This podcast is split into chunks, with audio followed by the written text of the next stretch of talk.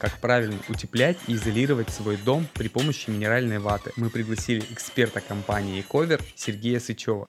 Что правильнее, делать однослойную стену, либо делать стену с утеплением? Стена с утеплением имеет ряд преимуществ. Как формируется цена на утеплитель? Номенклатура Ecover, она достаточно большая. С коксом мешаете, что получаете? Не секрет, да, что на минеральной вате растут овощи. Часто на мокрых штукатурных фасадах вылезают рыжики. Здесь не буду спорить.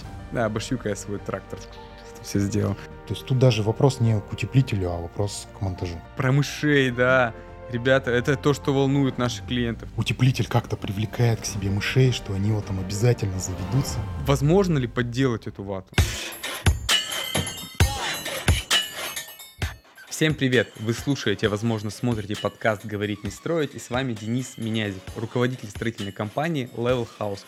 В каждом эпизоде мы будем отвечать на вопросы про малоэтажное строительство и загородную жизнь, чтобы помочь вам в строительстве вашего дома мечты. В этом выпуске мы расскажем о том, как правильно утеплять и изолировать свой дом при помощи минеральной ваты – Расскажем о том, какое преимущество имеет минеральная вата перед другими утеплителями, а также о том, как правильно выбрать материалы для этих целей. Мы постараемся ответить на самые актуальные вопросы, связанные с утеплением, расскажем о технологиях, которые помогут снизить расходы на отопление вашего дома. А разобраться в этом вопросе мы пригласили эксперта компании Ecover, руководителя отдела технической поддержки Сергея Сычева. Сергей знает об утеплении все и поможет нам разобраться – не только в материалах компании Ecover, но и в основных вопросах, которые возникают у клиентов и подрядчиков на моменте выбора утепления. Сергей, привет. Здравствуйте всем. Привет, Денис. Привет еще раз, Сергей. Слушай, мы здесь собрались не просто так. Мы решили нашим гостям, в принципе, рассказать про минеральную вату, про утепление дома. И самый главный вопрос, почему вата, почему она минеральная, и вообще, как, бы, как она производится, что это такое? Ну, технология, она достаточно сложная, горячая. А, камень, который вот добывается в карьере, он а, смешивается вместе с топливом, загружается в печь. А, при полторы тысячи градусов получается такая вулканическая лава, расплав, который дальше на волках за счет центробежных сил превращается в волокна. Там толщина волокна в 15 раз тоньше, чем человеческий волос. И дальше эти волокна, они там, пропитываются еще специальными добавками, связующими. Они а, формуются, подпрессовываются до нужной толщины и плотности в ковер, и дальше этот ковер э, термообрабатывается, нарезается на плиты, ну и плиты уже упаковываются в пачки. Звучит на самом деле, наверное, сложно, когда ты говоришь про полторы тысячи градусов. Но когда ты просто это говоришь, берешь камень, берешь топливо, закидываешь это в печь, вроде там какой-то центрифуги, центробежная сила, а потом все это в ковер. На самом деле по процессам кажется, что это не так сложно. А что в качестве топлива используется? Каменный уголь или, точнее, даже не каменный уголь, а кокс, который является ну, производным из каменного угля. Чем-то процесс напоминает производство сахарной ваты в парке ЦПКИО, да, но только температуры совершенно другие. Также там разлетаются волокна. Возможно ли вообще производить каменную вату в кустарном производстве? Конечно, нет, потому что температуры их, ну, не знаю, может, раньше в кузнице получали такие температуры, а так достаточно сложно. Здесь знаешь, какой вопрос? Если это такое профессиональное, крупное, серьезное производство, возможно ли подделать эту вату? Возможно ли так, что ты берешь тот же самый камень, берешь тот же самый кокс и там, если там соорудил какую-нибудь печь, ты, вот, как ты говоришь, в кузне, можно ли это взять и у себя в гараже небольшое маленькое производство. Ну вот я хочу себе на дом сделать вату. Ну в гараже не получится. Подделка возможно только торговой марки. Допустим, есть какой-то там другой завод, может быть, там более старый, и они произвели там какую-то продукцию и назвали под брендом, да, Эковер, к примеру. Вот такая подделка, возможно, она ну, бывала на самом деле. Это мои, наверное, мечты э, открыть свое производство ваты. Ну, в отличие от других утеплителей, завод стоит достаточно больших денег. Э. Сколько, интересно, мне надо построить домов, чтобы можно было открыть свой завод ваты? Существуют классические э, версии стены в малоэтажке и вечный спор нас, строителей, с другими строителями, что правильнее, делать однослойную стену без утепления, либо делать стену с утеплением. Попробую от тебя, от человека, который отвечает за изоляцию, э, такой вопрос задать. Ну, конечно, стена с утеплением, она а, имеет ряд преимуществ. Это в первую очередь она более долговечная, потому что мы стену как бы защищаем а, теплоизоляционной рубашкой. Она уже не подвержена колебаниям температур, влажности и так далее. Также мы выносим так называемую точку росы в слой утеплителя, то есть тоже нет процессов замораживания, оттаивания. Ну, также, в общем-то, на долговечности сказывается. Ну и однослойная стена, да, чтобы ее сделать теплой, ну, чтобы она соответствовала нормам, нужно обычно делать достаточно толстой. То есть если, допустим, каменная стена, она может там доходить и до полутора метров и выше, да, ну, это нецелесообразно просто строить, проще сделать еще слой утеплителя, и, соответственно, стена будет тоньше, но соответствовать нормам. Сергей, хочется прямо в лоб, чтобы ты ответил нам а, про, наверное, долговечность стены без утепления и долговечность стены с утеплением. Ну, стена с утеплением будет долговечнее, потому что нет воздействия влаги, температуры, то есть так называемая морозостойкость, да, уже для стены не страшна. Поэтому в любом случае, насколько там, на 100 лет, э, тут уже сложно оценить, но именно стена из особенно там с таких материалов малопрочных, как газоблок, она будет более долговечна. Здесь, наверное, хочется личный пример небольшой добавить. Где бы мы ни строили дома, сколько бы мы ни строили их, всегда к нашим клиентам подходят заказчики, когда мы начинаем фасад утеплять. У нас, например, сотое утепление или 150 -е. Там мы к энергоэффективности идем по дому. И обязательно придется сказать, да зачем ты утепляешь? И так теплый дом. А мы на это отвечаем теплотехническими расчетами. Любая стена должна быть посчитана, чтобы не было никаких влагонакоплений лишних, чтобы не уменьшать срок стены. Получается, что стена с утеплением будет служить дольше. Это самое главное, что мы для вас вынесли. Чем эковер круче любых других производителей? Какие ваши конкурентные преимущества? Основные наши преимущества — это, конечно же, собственное сырье. То есть мы его добываем сами, мы его контролируем, и оно постоянное по составу. То есть не то, что там привезли с одного места, с другого места идет колебание состава. Вот, сырье мы сами э, свое используем, это, конечно, большой плюс. А линии у нас э, автоматические, европейского производства, тоже одно из самых современных производств. Ну и команда, она сложилась там еще с момента строительства завода. Она увлеченная, она, соответственно, тоже всю душу вкладывает в материал. Если уж говорить там про показатели, про физмех, да, то такая особенность, что мы на меньших э, там, плотностях да, достигаем более высоких характеристик. То есть материал ну, более технологичный. Он легче, но при этом, соответственно, устойчивый. А что ты можешь сказать про цвет? Вот если я еду мимо любого дома в городе или по коттеджному поселку, я сразу такой, эковер, не эковер, Профдеформация не тоже. Эковер, да. Я бы сказал, он самый такой желтенький, что ли, такой вот он. И ты вот про стабильность сказал, и я точно могу сказать, что вот если взять вот две одинаковых плиты э, утеплителя, что ваш будет одного оттенка желтого, а другие будут с э, разными такими цветовыми. Я не могу сказать, что это на физико-механические свойства утеплителя влияет, а может влияет. Почему ваш утеплитель такого цвета? Ну, это тоже у нас развлечение у сотрудников. А, отличи, точнее, скажи, какой, какая марка утеплителя на конкретном доме вот по цвету да, потому что действительно они отличаются все. Вот. Ну, цвет бывает темный, бывает светлый, тут зависит от сырья, зависит от э, технологии производства.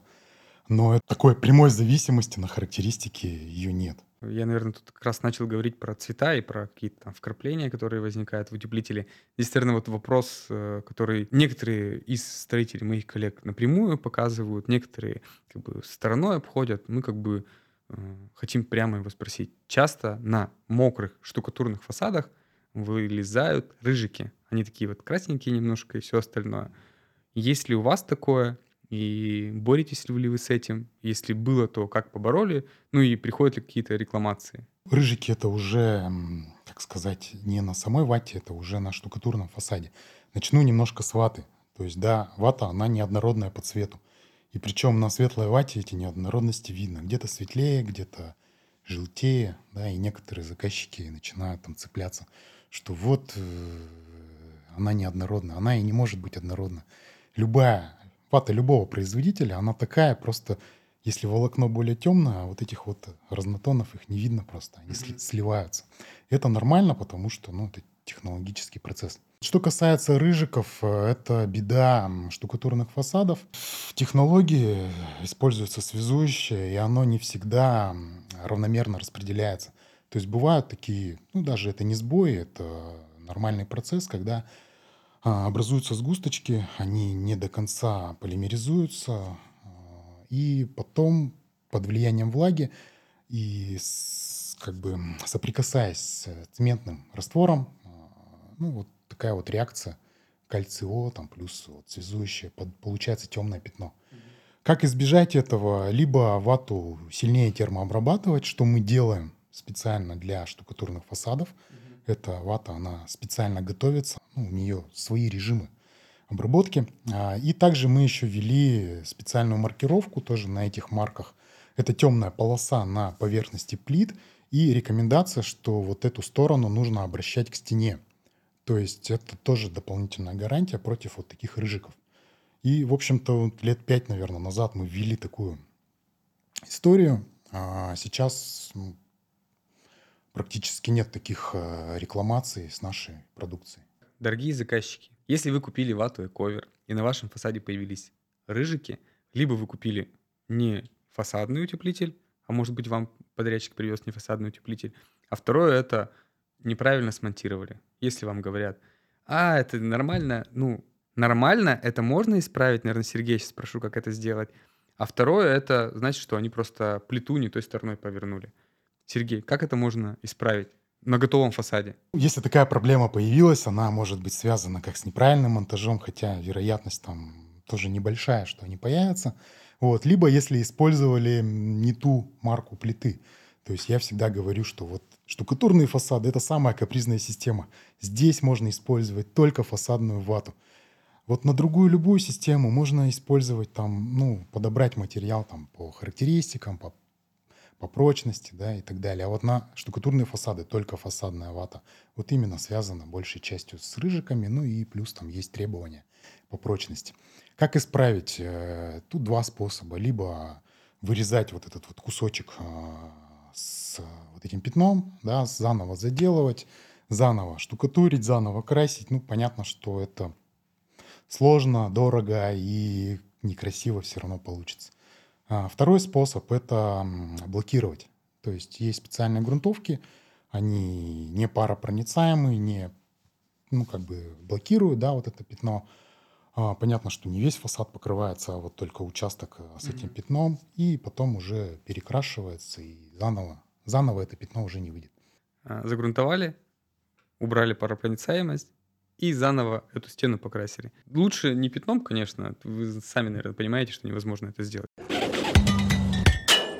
Так, мы тут затронули тему утеплителей конкретно для мокрых фасадов, а теперь хочется спросить, в принципе, какой утеплитель и для чего вы производите? А, номенклатура ковер, она достаточно большая, более 50 марок а, для разных типов фасадов, кровель, звукоизоляции – есть э, марки вот для как раз каркасных конструкций, это и стены, это и скатные кровли.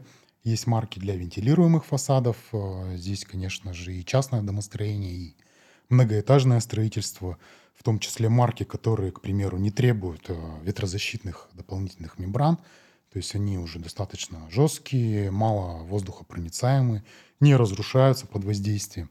Есть марки для штукатурных фасадов, для плоских кровель, когда под стяжку, либо под э, мембрану, да, что по материалу даже возможно хождение. Вот. Ну, каждой еще номенклатуре есть э, тоже диапазон там, в зависимости от высоты здания, в зависимости от категории использования. Про плоскую кровлю и про вент-фасады хочется немножко более конкретно спросить. Как достигается на вент-фасадах, вот вент-ваты, что его не нужно накрывать ветрозащитой. То есть получается, что если это, например, 30-этажное здание, вентилируемый фасад, там снизу доверху такое разрежение создается, и там ветер просто летает вот так вот. Почему волокна медленно, но потихонечку с годами не отцепляются? Ну, здесь как раз э, волокна связаны специальным связующим. а, достигается определенная прочность, а, в том числе и на разрыв этих волокон. И со временем это связующее вот, при правильной эксплуатации, оно ну, как бы держит эти волокна, то есть вот этой вот эмиссии, как это по-научному, да, не происходит. Мы проводили такие испытания а, в лабораторных условиях, искусственно состаривали, потом а, там, в течение нескольких месяцев э, там бешеным потоком воздуха это все продувалось, опять заново там замораживалось, оттаивалось, заново продувалось. И, в общем-то, ну, методика существует специально. Доказано, что вот более 50 лет материал может эксплуатироваться, и, в общем-то, ничего с ним не происходит. Это, наверное, главный вопрос по пожаробезопасности, потому что когда мы делаем вентилируемые фасады, мы применяем хорошие э, ветрозащитные мембраны, э, ветрозащиту, в принципе, качественную, она не должна, должна быть не горючей. А когда мы используем э, минеральный утеплитель вент, мы можем не использовать ветрозащиту, и здесь нет-нет, да деньги экономить. Не свои, а заказчиков. Вот. Ну тут да, нужно выбирать, соответственно, марку. Если мы выбираем марку подешевле, то там лучше использовать ветрозащитную мембрану. Горючую, не горючую, там уж, как говорится, от пожеланий и от условий.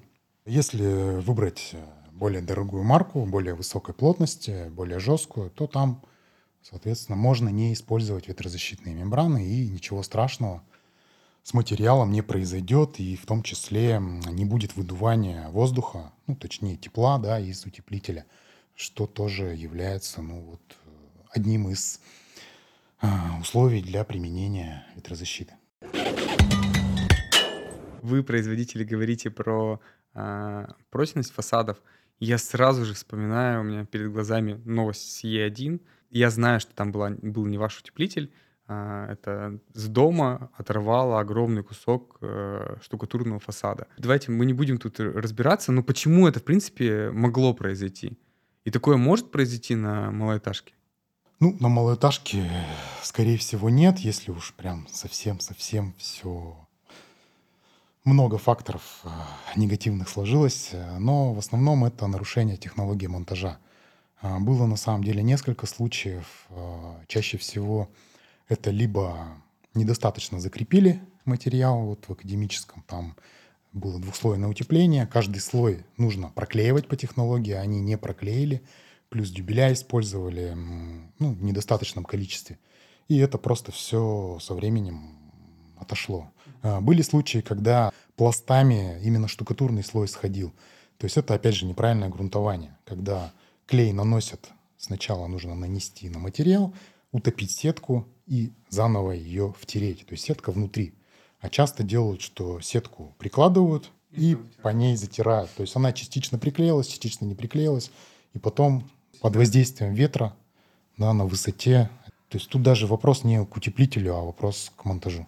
Это, наверное, главное, что не бойтесь штукатурных фасадов, даже там на трехэтажных своих домах, да на самых э, розах ветров. Э, просто нанимайте профессионалов, таких как, таких как мы, для тех, кто нас слушает.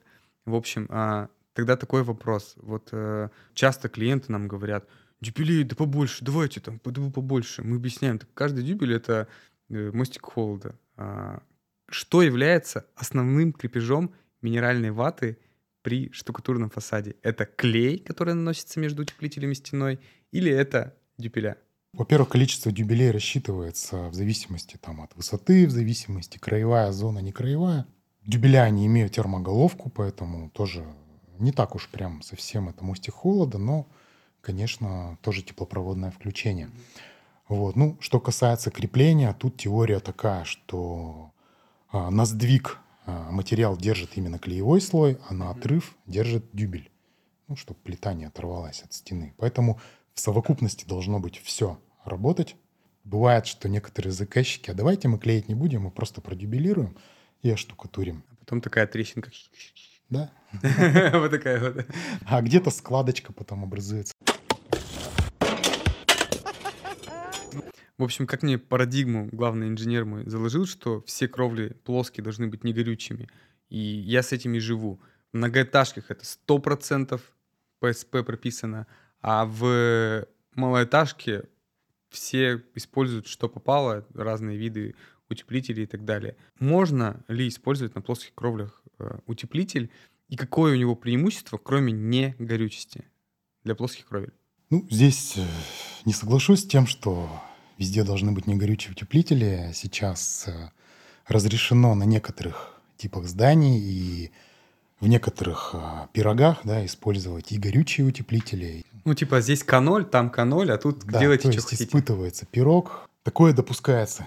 Мы, как производители негорючего материала, не совсем с этим, да, согласны, но, как говорится, сделать ничего не можем. Используется и минеральная вата, и в том числе вот ЭППС, и есть еще другие полимерные утеплители, тоже горючие. Преимущества, недостатки, они как бы есть, кроме негорючести, еще и прочностные характеристики. Бывает, что и комбинированные даже системы, когда минеральная вата плюс э, горючий утеплитель. То есть такое вот тоже возможно. Ну, в общем, ты не противник использования разных видов материалов в плоских кровлях. Ну, ты подводишь, наверное, к сравнению материалов. У каждого материала есть свои преимущества и недостатки. Где-то материал этот можно использовать, где-то нельзя использовать. И лучше использовать другой материал. Ну, это ты, наверное, сейчас скажешь про, например, на шведские плиты, утепленные шведские плиты.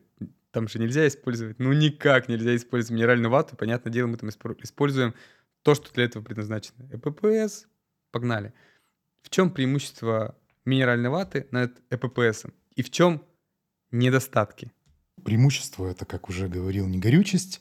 Это, в общем-то, паропроницаемость, что, конечно, важно именно на стенах, чтобы паропроницаемость была, чтобы влага не накапливалась, не образовывалась там плесень, грибка и так далее. Недостатки, наверное, ну не то, что недостатки, а преимущество ППС — водостойкость. То есть он не боится влаги, может там использоваться в дорогах, в фундаментах, на цоколях, да, и, в общем-то, здесь минеральная вата, ну, никак э, нежелательно. Прочность э, в некоторых случаях, да, она выше. Опять же, если говорим про те же дороги, да, или эксплуатируемые кровли, то там тоже лучше использовать ППС. Здесь не буду спорить. Не знаю, я эксплуатируемые кровли с огромными вот такими вот пирогами на 190, наверное, плотности собирал. И они до сих пор служат. Мы, в принципе, разобрались, что из утеплителя iCover можно сделать практически все. Машину можно и звукоизолировать? Ну, можно, наверное, только это не совсем будет оптимально. Но никто этого не делал. Это такой вопрос. Ну, знаешь, вдруг у кого-то в гараже после стройки завалялось, и он такой, да, обошью-ка я свой трактор. Все сделал. Давай э, попробуем перейти, наверное, к таким вопросам, которые меня в первую очередь волнуют. Мы работаем с ипотеками. Ипотека подразумевает твердый договор с клиентом.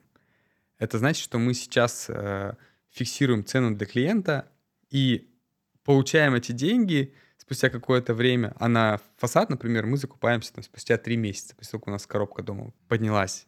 Расскажи, пожалуйста, как формируется цена на утеплитель, из чего она вообще исходит, и возможно ли такое, чтобы это было как-то прогнозируемо для нас, для? Мы живем в рыночной экономике. Здесь все формирует соотношение спроса и предложения. Если спрос э, начинает превышать предложение, то, естественно, растет цена. И здесь мы, к сожалению, иногда не можем ничего поделать, потому что ну, ни мы не монополисты, мы не можем диктовать эти цены. Если рынок растет, то тоже повышаются цены. И наоборот, а если рынок падает, то мы понижаем цены. И бывали даже такие периоды, что там чуть ли не в минус приходилось работать, сокращать издержки, там оптимизироваться. Ну вот Можно ли сказать, что 2021 год это был э, год сверхприбыли для предприятий производителей минеральной ваты? Наверное, можно это сказать. 22-й он так компенсировал. Вплоть до того, что приходилось останавливать заводы. Ну, это, в принципе, рынок, как и везде. А мы у нас зимой так. Мы летом пашем, пашем, пашем, пашем, а зимой такие «Пф, все свои котельные заглушили и стараемся немножко выдохнуть и отдохнуть. Мы уже живем в этом процессе э, четвертый год, и вся ситуация, в принципе, стабилизировалась. Люди в прошлом году они в июне пошли строиться, а в этом году уже в конце марта солнышко, снег растаял, уже люди все там, где дома, где дома, все. А, спрос растет, цена опять, видимо, будет расти. Есть ли какие-то мысли по формированию какого-то, не знаю, механизма работы с такими, как я, клиентами, которые, ну, мы же не единственные такие, при, наверное, проектном э, финансировании тоже какую-то цену закладывают. Какую вот мне цену заложить на утеплитель, чтобы и клиенту ну, не было совсем уж, и чтобы для вас тоже было? Если это возможно, то лучше сразу запас процентов, не знаю, 20-30 закладывать на сезон. Ну, это я так говорю. Год от года на самом деле не повторяется. Если вы видите в нашей смете стоимость ваты дороже на 30%, чем вы сейчас позвонили и спросили, это значит, что мы заложили сезонный рост подорожания на утеплитель. Не обижайтесь, пожалуйста. Нам же как-то надо жить, и мы же не можем свои деньги в ваш дом вкладывать. Спасибо. Закончим про цену. Мне кажется, или есть что-то я сейчас сказать? К сожалению, здесь э, все заложники ситуации Заложники, я думаю, что абсолютно все в этой ситуации.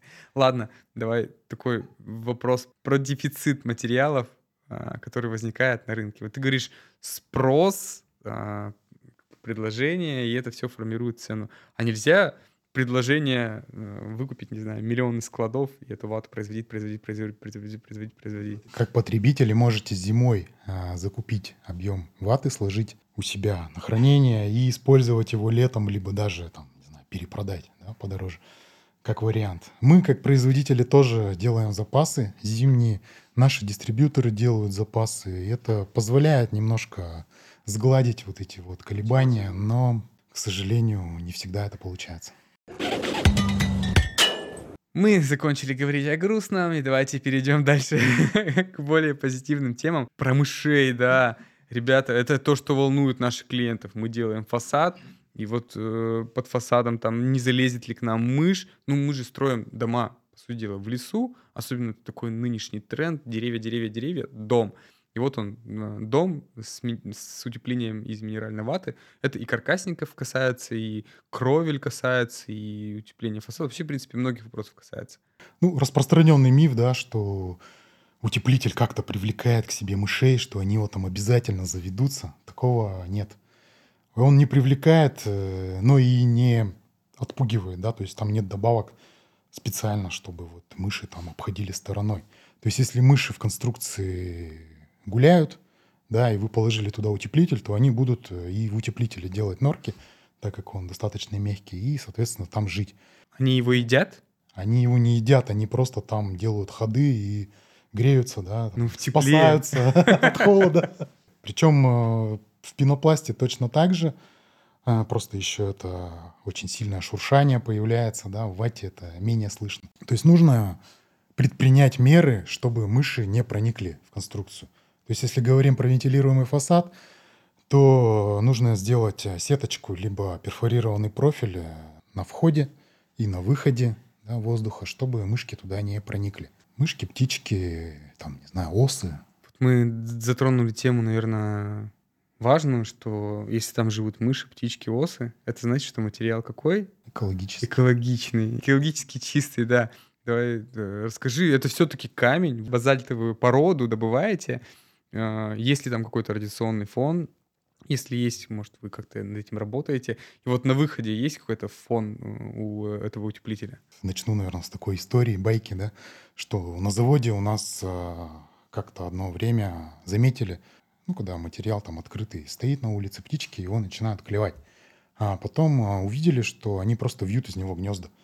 Ну, то есть собирают и вьют. Также часто мне присылают видео, когда собаки э, зимой зарываются в минеральную вату и спят там. Ну, тепло просто.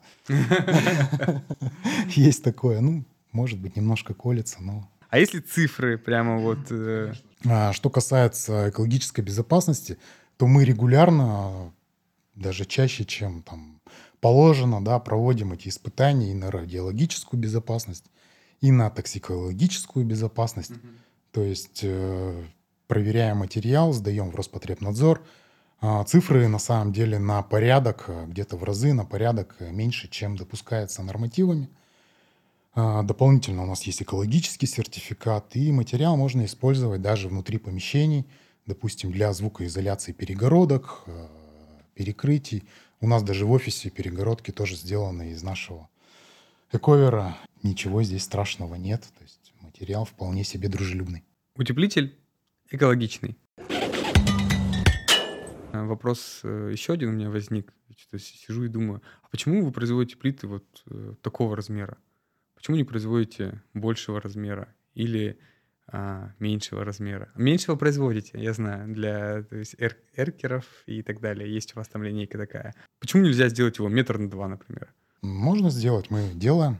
Допустим, для тех же плоских кровель э, есть ну, такие проекты, когда большие кровли, ну, максимальный размер у нас а, метр на 2,40, а, и вот такими большими, по сути, как четыре плиты, да, а, закрывается больше, большая площадь и меньше стыков.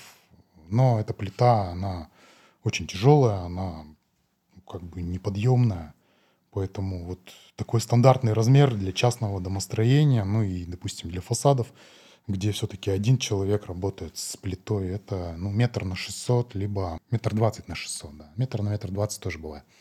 Больше с удобством работы, с удобством и его транспортировки связано. Чтобы в кузов ровно вмещалось по ширине числе, и да, по высоте. Бывает, что нестандартные какие-то размеры заказывают, мы их делаем, но, допустим, машину влазит меньше, то есть логистика сразу дорожает. Сколько э, влазит в одну машину утеплителя? Ну, стандартные типа размеры порядка 75 кубов. Это ну, большая фура, 92-кубовая. Столько материала можно привезти сразу напрямую с завода на объект. Как логистика утеплителя влияет на цену? И где, кстати, у вас завод находится? Давайте. Мы про на этот вопрос вообще ни разу не ответили, по-моему, для клиентов. Одна производственная площадка Свердловской области, город Асбест. Логистика, конечно, это бич для теплоизоляции, потому что она объемная, достаточно легкая. Кстати, закрытие дорог, да, сейчас это вот не сказывается на нас, потому что она легкая. Вот. Но вести, по сути, частично воздух, да, его достаточно дорого на большие расстояния. Поэтому а, домашний регион там более-менее все хорошо, а чем дальше везешь, тем бывает, что стоимость доставки, она дороже, чем стоимость материала, который доставляется. Ну, вы как-то развиваете этот вопрос в плане улучшения упаковки? А, я знаю, что у некоторых производителей есть э, Компрессионные материалы. Компрессионные материалы, они их сжимают. Ну, вот я просто помню, как режешь эту упаковку, там таблетка такая и вырастает в размерах. Развиваете ли вы это направление как-то? Ну, мы работаем над этим. Пока это только мысли дай бог, 23 год может быть не сверхприбыльным, но хорошо прибыльным, и вы вложите в это деньги. И в будущем, в будущем вы сможете снизить стоимость утеплителя. Там вопросов много. С одной стороны, круто, да, вот он сжался, привезли, много влезло, но с другой стороны, насколько он а, хорошо распрямится, восстановится, да, вот, допустим, для стеклоштапельного волокна это менее проблематично, для каменного волокна оно более жесткое, менее упругое. А, не всегда, не у всех получается. Поэтому мы вот не торопимся. И у нас даже такой как бы посыл, да, что мы делаем более устойчивую к сминанию, к сжиманию вату, чтобы она и в конструкции не проседала, да, не сминалась. Но работаем над этим вопросом. Следующий вопрос у меня такой. Как далеко от Екатеринбурга можно встретить вату и ковер?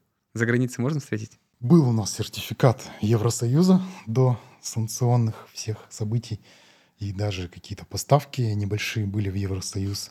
Сейчас это граница СНГ. Ну, в Белоруссии достаточно много поставляем. Киргизия, Казахстан. В Белоруссию чем возите? К сожалению или к счастью, только автотранспортом. Самолетами.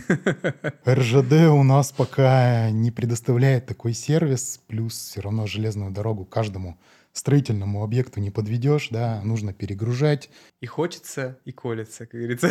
А с самолетом, кстати, был такой пример, да, вот мы отправляли образцы на испытания в ту же Европу, в Прагу, и помню, уральские авиалинии, прямой рейс был, и я там порядка 500 килограмм в багажном отделении отправлял. Блин, прикольно. Опыт был деле, такой. Да. Самолетом вату отправить. Если вы нас слушаете из Евросоюза, например, из Берлина, мы вам можем э, самолетом. Через Стамбул. Через Стамбул. Ну или через Стамбул, да. Перегрузкой. Хорошо рассказал про линейку продуктов и ковера, но есть ли какой-то потенциал развития линейки? Вы профессионалы в том, что вы делаете. Вы профессионально берете камень, профессионально его с коксом мешаете, все получаете. Ну, есть у вас куда-то это дальше развиваться? Или все, предприятие на этом как бы... Теперь только объемы, объемы, объемы, объемы, и все окей. Не, ну мы развиваемся, мы модернизируем и производство, и в том числе есть мысли по установке ну, других линий по производству, к примеру, технической изоляции. Также мы сейчас э, очень активно направление растениеводства разрабатываем. То есть не секрет, да, что на минеральной вате растут овощи, mm. помидорчики, огурчики и практически вот все, что в магазинах продается, оно выращено, как ни странно, на минеральной вате. Ну, точнее, вата она такая же, да, там специальные добавки, которые делают вату вот как субстрат для корней, для растений. И вот это направление у нас бурно развивается, большой рост идет. Что касается строительной изоляции, ну, тут э, пока наверное, какой-то достигнут такой предел, да, и большая часть развития была вот пока оборудование, так сказать, мы осваивали, выходили на проектную мощность, появлялись новые марки, достигали каких-то высот. В принципе, по-моему, мы разобрали все вопросы, которые нам надо было разобрать. Если у вас остались вопросы, ребята, пишите в комментариях, ответим либо мы, либо, может, напрямую завод Тековер, их аккаунт может ответить на эти вопросы. Утепляйте свои дома, живите в теплых домах и не мерзните. Сергей, спасибо. Спасибо большое за приглашение. Будем рады видеть вас еще. А с вами был подкаст «Говорить не строить» и его ведущий Денис. Следующих выпусках мы поговорим про проект дома, для чего он нужен, каким специалистам обращаться в этом вопросе. Слушайте новые эпизоды на всех платформах, где вы привыкли их слушать. Подписывайтесь, ставьте звездочки, оставляйте отзывы на Apple Podcast. Ставьте сердечки в Яндекс Музыке. Обязательно подписывайтесь на наш YouTube канал, чтобы не пропускать свежие выпуски. Оставляйте комментарии, ставьте лайки. Там вы можете посмотреть видеообзоры построенных нами домов и лайфхаки, которые можно применять в строительстве. А еще мы есть во всех социальных сетях. Ссылки мы прикрепили в описании к подкасту. Увидимся через пару недель в этом же месте, в это же время.